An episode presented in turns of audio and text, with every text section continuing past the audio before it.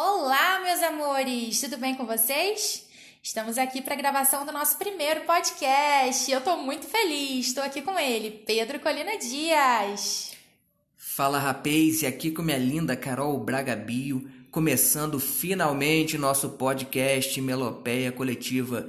Que alegria, que honra estar aqui com todos vocês.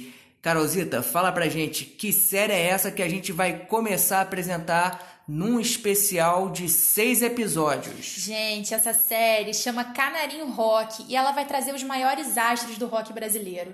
E a gente vai começar, claro, não podia ser diferente, com ele, com o maravilhoso. Conta pra gente quem é. Nascido na cidade do Rio de Janeiro no dia 4 de abril de 1958 e batizado como Agenor de Miranda Araújo Neto, é claro que eu estou falando do genial Cazuza.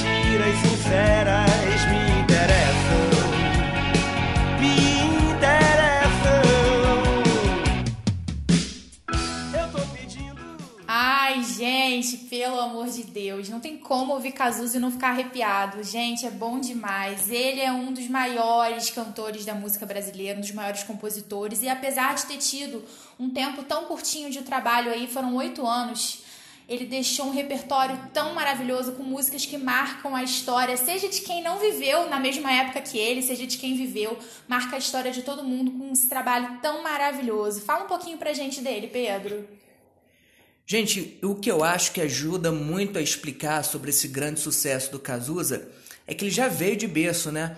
Cazuza, desde muito novo, ainda bebezinho, ele convivia com grandes artistas ali da música brasileira, até porque ele era filho de João Araújo, que na época era o diretor-presidente da Som Livre, e filho da Lucinha Araújo, que na época também era cantora. Então, assim, a nata da MPB na época toda ela ficava ali na casa do Cazuza e do João, eram novos baianos, Caetano, Gil, a tropicalha toda.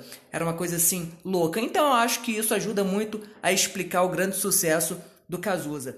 Gente, imagina só você conviver com esse pessoal todo, não tinha como dar em outra, né? Tinha que sair esse sucesso que é o Cazuza. Agora vamos lá, vamos entender direitinho como é que começou essa carreira do Cazuza. A gente já viu que ele já estava lá deitado em berço esplêndido. Mas como é que começou? Como é que começou a carreira dele? Primeiro foi no Barão, não foi? É, primeiro foi no Barão, ele começou no Barão. Mas isso tudo se deu meio que dentro de uma novela, porque assim, antes de entrar no Barão, antes de entrar no Barão, Cazuza já tinha passado por muitas coisas aí. Ele estava um pouco desnorteado, né? Ele, para vocês terem ideia, com 18 anos ele foi aprovado no vestibular de comunicação, entrou para a faculdade de jornalismo e, sei lá, três semanas, um mês depois ele acabou desistindo. E nessa época ele já tinha acabado de atingir a maioridade, começou a frequentar ali Baixo Leblon, Baixo Gávea, a zona sul do Rio de Janeiro. Ele já morava ali, ia para as festas ali e começou a conhecer o pessoal. Ah, entendi. Então ele foi para as baladinhas e lá conheceu a galera do Barão. Não, ainda não. Demorou mais um pouquinho. Isso aí foi no final dos anos 70. Gente, mas demora, hein? Demora porque na época João, pai dele, viu que ele tava nas baladas, falou: "Não, preciso levar esse menino para fazer alguma coisa". E levou ele para dentro da gravadora, levou para Som Livre. E aí foi caminhando, caminhando. Mas você acha que chegou? Ainda não, espera mais um pouco. Resolvido a mudar de vida, em 1979, Cazuza foi para os Estados Unidos estudar fotografia lá na Universidade Berkeley. Gente, morria sem saber disso. É, muita gente não sabe. Sabendo disso mesmo só lendo a biografia dele. Acabou que também não deu certo, né, gente? Cazuza não estava destinado nem a ser jornalista, nem a ser fotógrafo. No começo do ano de 1980, ele voltou para o Rio de Janeiro e ingressou no famosíssimo grupo de teatro lá do Circo Voador, o Asdrubal trouxe o trombone. Foi aí que ele se juntou com aquela rapaziada lá, os atores, os atrizes, artistas circenses.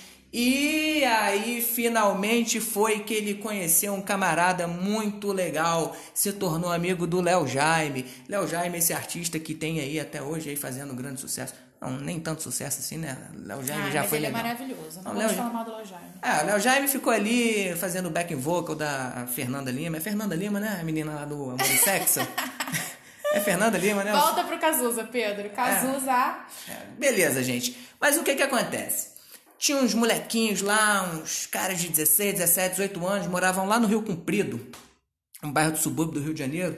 Os caras estavam com uma banda de rock prontinha, montadinha, só que não tinha um vocalista. Aí os caras chamaram o Léo Jaime. Só que o Léo Jaime sempre teve uma voz suave, aveludada, ouviu o som dos caras, falou: Não, isso aqui não é pra mim. Mas eu tenho um parceiro, tenho um bro, ele se, se chamava assim na época, né? Tem um bro que, que, que vai dar tino aqui, vai dar certo.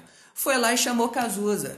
Cazuza, no primeiro ensaio, já chegou arrebentando, o som dos caras encaixou perfeitamente naquela voz rouca, naquela vo- voz grave, aquela voz gritante.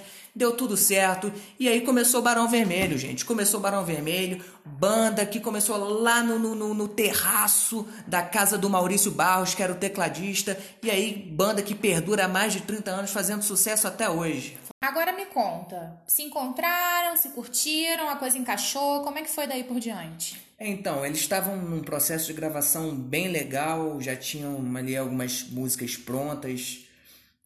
E foi nessa época, inclusive, que começou a parceria do Cazuza com Roberto Frejá. Parceria maravilhosa, diga-se de passagem. Acho que é a mais bela de todas, né? Me arrisco a dizer que são o Lennon e o McCartney aqui da, das nossas terras. Fiquei até arrepiada com essa informação, gente. Pelo amor de Deus. Cazuza letrando, escrevendo, Frejá tocando pra caramba. Que guitarrista aquele cara, gente. Toca muito, toca demais. Mas como eles já tinham algum- algumas coisas prontas, né? é, eles fizeram uma, uma demo, né, uma fita demo curtinha e deram pro, pro, pro Zeca Neves, Ezequiel Neves, que aí acabou se tornando amigo deles todos, que era um produtor musical na época também, e trabalhava junto com o João Araújo, com o pai do Caju lá na Som Livre. Mostrou a fita para ele e acabou convencendo de que aqueles garotos tinham que tocar. João estava relutante na época, não queria carregar aquela pecha do filho ser cantor, porque ele pensava que a mídia, que o pessoal ia falar assim: nossa, esse garoto está cantando só porque é filho do João. Mas no fundo, no fundo, ele, ele sabia que o filho tinha talento, que o filho era um poeta. E aí ele foi convencido dessa ideia, ele resolveu gravar, dar o espaço lá para os garotos gravarem o primeiro disco do Barão, que foi um disco assim gravado em curtíssimo tempo. Pra vocês terem ideia, foram dois finais de semana, gravou-se o disco todo, um disco com, com 10 músicas, e agora vocês vão ficar com, com um trechinho de uma música desse primeiro disco, que já mostra um pouco da poesia do, do Cazuza na época. A música Down em Mim. Solta um trechinho dela aí.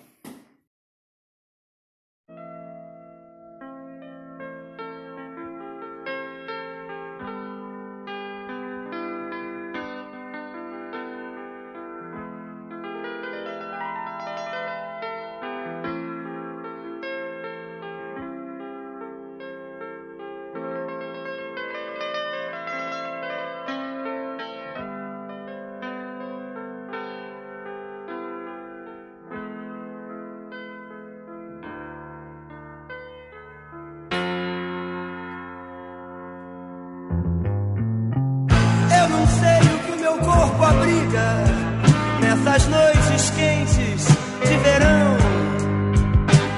E nem me importam que mil raios partam qualquer sentido vago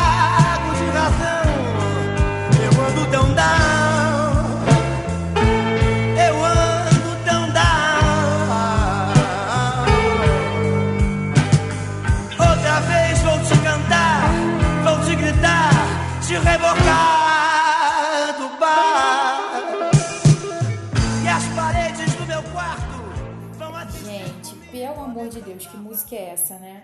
Já começa um som maravilhoso, um teclado incrível, uma guitarra maravilhosa, um baixo que só Jesus na causa, ainda vem Cazuza rasgando com essa voz super rouca, deliciosa, que música maravilhosa. E como é que é o nome desse disco? Então, esse disco, ele tem o nome da banda, ele é simplesmente Barão Vermelho. E só fazendo uma, uma correção aqui, que a gente tá sempre em tempo de se corrigir. Esse disco ele não foi gravado em dois finais de semana, tá, gente? Ele foi gravado em dois dias, foi um final de semana. Foi um sábado e um domingo. O que eu acho que torna a coisa toda ainda muito mais legal. Eu acho que por aí que a gente vê como a sintonia era absurda, porque você conseguir gravar um disco em dois dias, você tem que estar muito sintonizado, assim, tem que ter uma conexão muito forte para isso dar certo. Às vezes uma pessoa fazendo um disco solo, basicamente dependendo dela, ela não consegue fazer isso. Imagina com uma banda tendo que estar tá todo mundo sincronizado ali, impressionante. Pois é, e, e esse disco ele não, não, não chegou a atingir grandes vendas eu não sei precisar aqui quantas mil cópias vendeu na época, talvez não tenha passado de 15 mil cópias, 10 mil cópias, eu não sei precisar.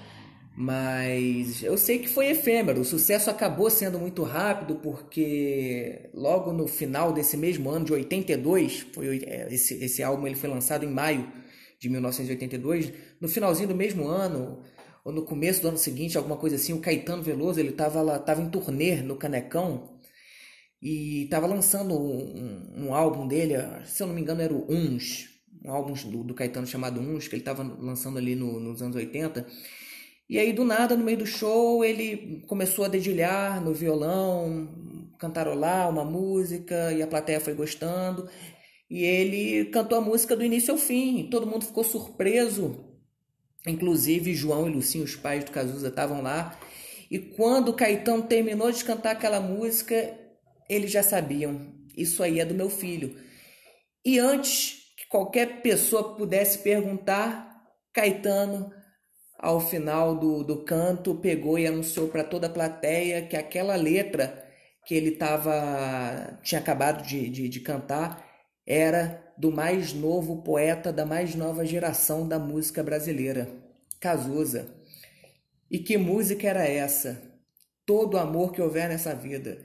Essa música linda, maravilhosa, teve, sei lá, inúmeras regravações dos mais variados artistas, inclusive o próprio Cazuza gravou essa música em dois momentos diferentes. Primeiro no Barão e o segundo jamais no final da carreira, mas vocês vão dar uma, uma ouvidinha aí num trechinho da primeira versão de Todo Amor que Houver Nessa Vida, que foi lançada também no primeiro álbum do Barão.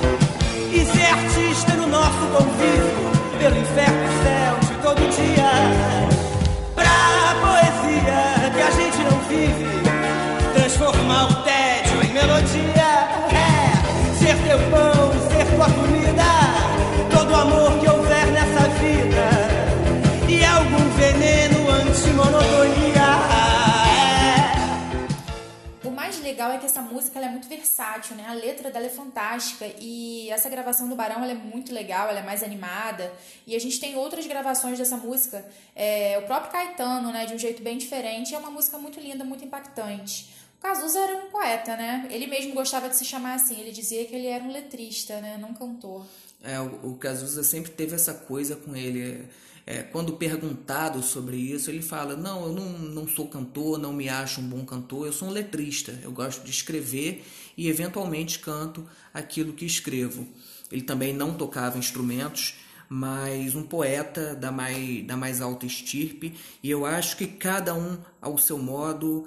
Eu sei que ninguém me perguntou isso, eu acho que talvez isso pouco interessa às pessoas, mas eu acho válido dizer aqui que os três maiores poetas da música brasileira são nessa ordem Chico Buarque, Vinícius de Moraes e Cazuza, cada um fazendo sua poesia a seu modo. Mas tudo é muito válido e para terminar, sobre, terminar de falar sobre todo amor que houver nessa vida e consequentemente sobre o primeiro disco do Barão, essa música, como a Carol falou, teve várias versões e eu super indico que vocês ouçam essa música também na voz do Frejar, que foi lançada agora há pouco tempo atrás. Maravilhosa. Muito boa. Na voz da Bibi Ferreira, que gravou essa música com 90 anos de idade, numa sensualidade incrível. Gal. Gal, talvez me arrisco a dizer aqui, hein? Depois da gravação do próprio Cazuza, a melhor regravação dessa música é da Gal. Mas me conta mais aí, amor. Me conta como é que foi o lançamento do segundo disco.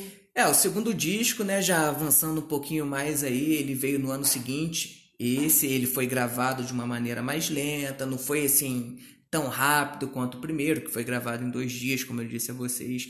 Esse ele demorou um pouquinho mais, né? Foram dois meses de produção, de gravação até o lançamento. Também, como o primeiro não teve boas vendagens, até porque a banda não era tão conhecida assim. Eventualmente eles participavam lá, programa do Chacrinha, programa do Raul Gil, alguns especiais infantis da Rede Globo. É... Mas Quando o que ajuda... isso? Qual é a época? A gente está falando aí de 82 e 83, né? Uhum. 82 e 83. O que ajudava muito o artista naquela época eram as rádios é, isso alavancava demais. Dentro da cidade do Rio de Janeiro tinha uma rádio muito bacana, que era a Rádio Fluminense FM. Tinha, ela era apelidada de A Maldita, né? A Maldita do Rock. E essa, essa rádio ela jogava para cima todas as bandas do Rio, de São Paulo, do, de, de, Brasília, porque Brasília também lançou muita coisa no rock, mas isso é assunto para outro podcast, para outra série.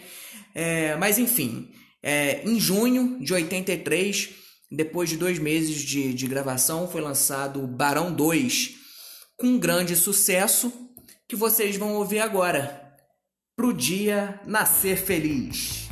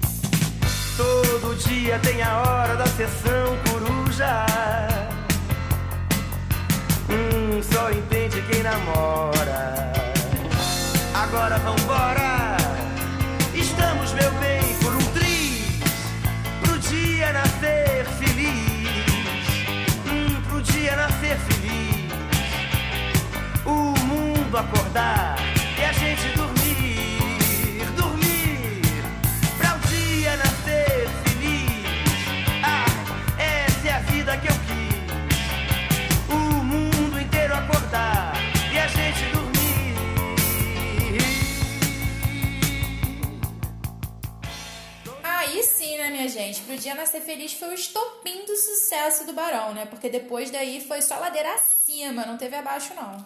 Inclusive foi tocando nas rádios pro Dia Nascer Feliz que eles ganharam reconhecimento nacional e foi aí que eles estouraram. E um determinado dia, Cazuza dormindo, é acordado por nada mais, nada menos do que Ney Mato Grosso, que era seu namorado na época. Inclusive, particularmente, acho que os dois fizeram um casal muito bonito. Tipo esse casal, total. Chipo também, é, não, não tendo ali só o relacionamento amoroso, mas até o final da vida do Cazuza, o Ney sempre foi muito presente, sempre foi muito amigo, é, foi diretor da turnê O Tempo Não Para do Cazuza alguns anos depois. Sem E- spoiler dos próximos episódios. Sem, é, sem spoiler, mas é assim, por baixo a gente pode falar alguma coisinha, até que não vai comprometer não. Mas Resumindo, a gente ama o Ney. Beijo, Ney! Coisa linda! Nossa, cortou meu barato de falar do Ney. Mas tá certo, que o podcast é do Cazuza. Vai ter um só pra você, Ney, espere. E vamos lhe marcar no Instagram, que eu Sim. sei que você tá é super ativo no Instagram. Mas enfim, Ney chegou, acordou Cazuza, Cazuza assustado, Ney batendo palma, meu filho, vambora, acorda para ganhar dinheiro. Pro dia nascer feliz era o top 1 de todas as rádios do Rio de Janeiro, gente. Imagina que coisa louca é essa. Meu Deus. Aí daí para lá foi só sucesso e mais sucesso. Tanto é que nesse mesmo ano, de 83, o Lael Rodrigues, que era um dos, um dos diretores cinematográficos do Brasil na época, ele estava roteirizando um filme e convidou Cazuza para poder compor, ajudar, né? Não sozinho, logicamente, mas para ajudar na composição da trilha sonora do filme. E acabou que fez muito sucesso, não só a música fez muito muito sucesso, mais inclusive mesmo do que o próprio filme, porque foi o grande hit do Barão por muito tempo também, depois pro Dia Nascer Feliz. Vocês vão ouvir aí. Eu não vou nem dizer o nome, porque de cara vocês já vão saber do que, que eu tô falando.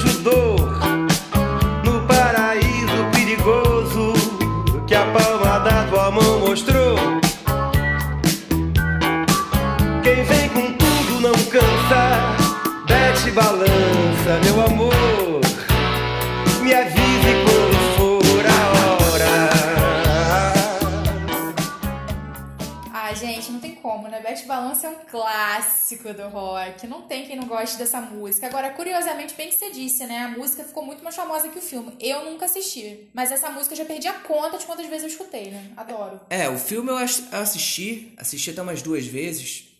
É, em termos de qualidade é bem fraquinho. A gente está falando de um filme que foi gravado no Brasil aí no começo dos anos 80, né? É, mas tinham atores consagrados aí, a Deborah Bloch, que interpretou a, a, a Beth. Tava linda. Tinha um grande ator também que fazia o Rodrigo, o par da, da, da Deborah Locke no filme, que era o, o, o Lauro Corona, foi um, um, galã aí da Globo aí nos anos 70, anos 80. Mas dentro do Beth Balanço, é, o próprio Cazuza participou também como ator. Ele interpretou numas duas poucas cenas, coisas bem rápidas, um personagem chamado Tininho, que era um compositor, um cara boêmio que ficava ali na, na praia, né? Bem a cara Cazuza do Cazuza. representando Cazuza. Cazuza representando ele mesmo, né? Tinha um nome lá, Tininho, mas podia... Tininho era Cazuza. Tininho era Cazuza, Cazuza era, Cazuza era Tininho, era tudo a mesma coisa. E o Tininho tinha um papel de ajudar a Beth no processo de criação e, e de canto no filme, né? É, é uma, uma participação bem curtinha, mas bem legal. E para terminar de falar do filme, dentro dessa, dessa mesma produção, o Cazuza, juntamente com o Barão, eles compuseram uma outra música que tá dentro do filme, que é a música que encerra o filme e que, assim, eu amo de paixão, acho essa música linda. É, já cansei de escutar e, e, olha, vou ouvir mais tantas outras vezes. Quando eu tiver meus filhos, vou botar eles para escutarem porque a música é maravilhosa. Madrugada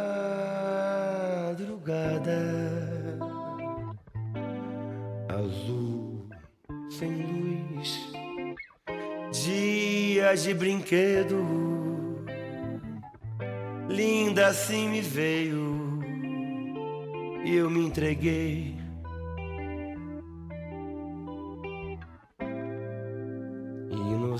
Inocente, mente como um selvagem, como o brilho esperto dos olhos de um cão. Amor, amor, diz que pode e depois morde pelas costas sem querer. Amor, amor, assim feito um leão caçando medo meu caminho nesse mundo eu sei vai ter um brilho incerto e louco. Dos que nunca perdem pouco, nunca levam pouco.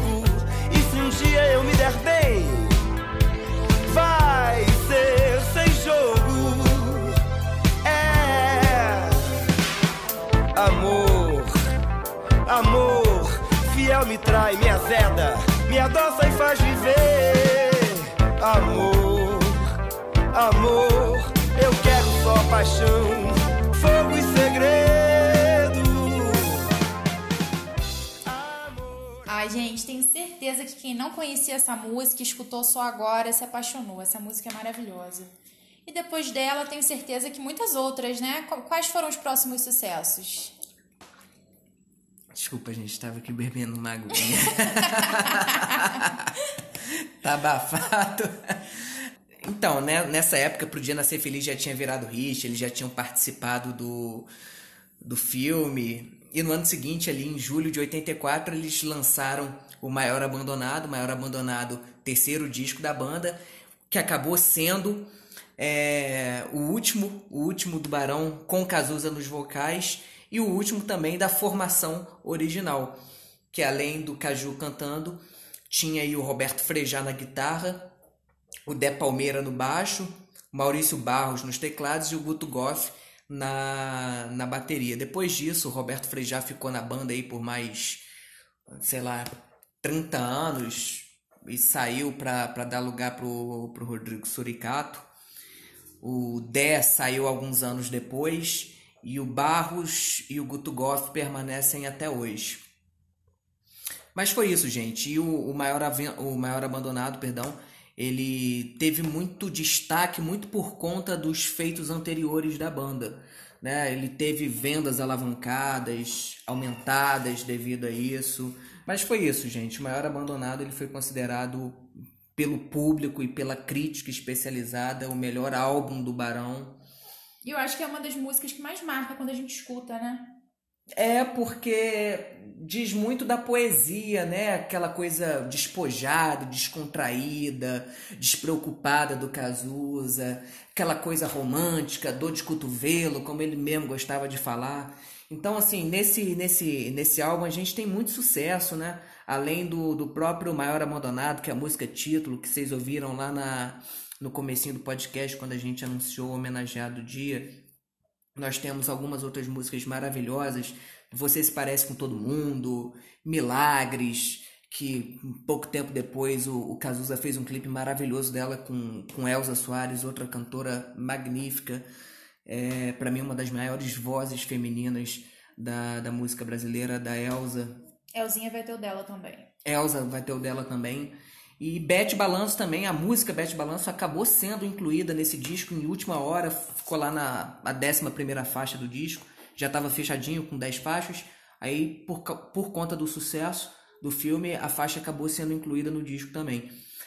E mas tem uma em, em especial que eu, que, eu, que eu gosto muito, que a Carol gosta também, que a gente vai botar um trechinho para vocês darem uma olhadinha aí, que o Ney também acabou gravando. Por que, que a gente é assim? Hum, adoro.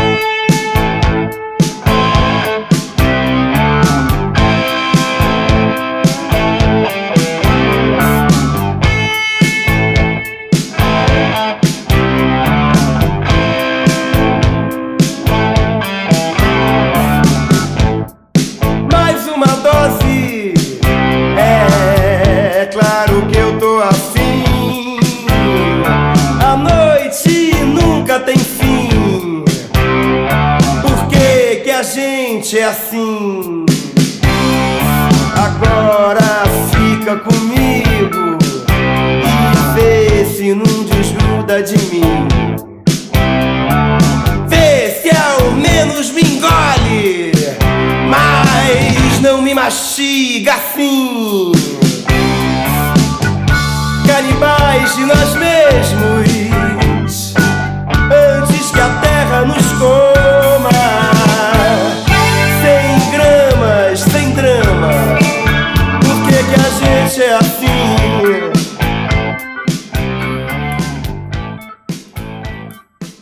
É um som delicioso, né? Vamos combinar, né, gente? Cazuza, Barão, tudo de bom. E aí, qual foi o próximo grande sucesso? Gente, depois desse, desse estouro comercial sonoro do, do, do Maior Abandonado, a banda já tava virando arroz de festa, né? Vamos dizer assim. Eles estavam aparecendo em tudo quanto era programa de televisão, programa de rádio. E alguns meses depois, eles lançaram uma música muito legal. Foi, foi um single, né? Essa música veio como um, um clipe à parte. Eu acho que, se eu não me engano, passou no Fantástico, naquela época Fantástico passava, passava clipes de grandes artistas. Muita coisa boa de muita artista foi lançada no, no, no Fantástico em modelo de clipe. E acabou que, que essa música ela estava inserida para possivelmente entrar naquele que viria a ser o quarto disco da banda. Mas não houve um quarto disco da banda, pelo menos não com Cazuza nos vocais. Houve um quarto disco do Barão Vermelho, mas já sem o Cazuza. Por que que não houve? Vocês vão ficar sabendo daqui a pouquinho, mas vamos dar uma ouvidinha nessa música e a gente já vai colocar um trechinho dela. Eu queria ter uma bomba. A gente vai dar uma ouvidinha nela e a última música que a gente vai tocar no podcast de hoje é, para vocês darem, darem uma olhada e depois a gente volta já entrando na parte final, na reta final aqui do desse episódio do Melopeia Coletiva, para explicar o porquê de não ter havido um quarto disco e finalizar falando sobre a participação dos meninos no Rock in Rio de 85.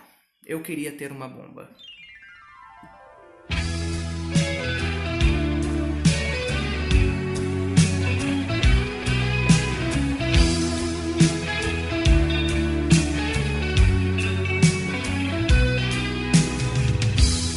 Solidão a dois de dia, faz calor, depois faz frio. Você diz já foi, eu concordo contigo. Você sai de perto, eu penso em suicídio. Mas no fundo eu nem ligo. Você sempre volta com as mesmas notícias. Eu queria ter uma bomba qualquer para poder me livrar do prático efeito das tuas frases feitas, das tuas noites perfeitas.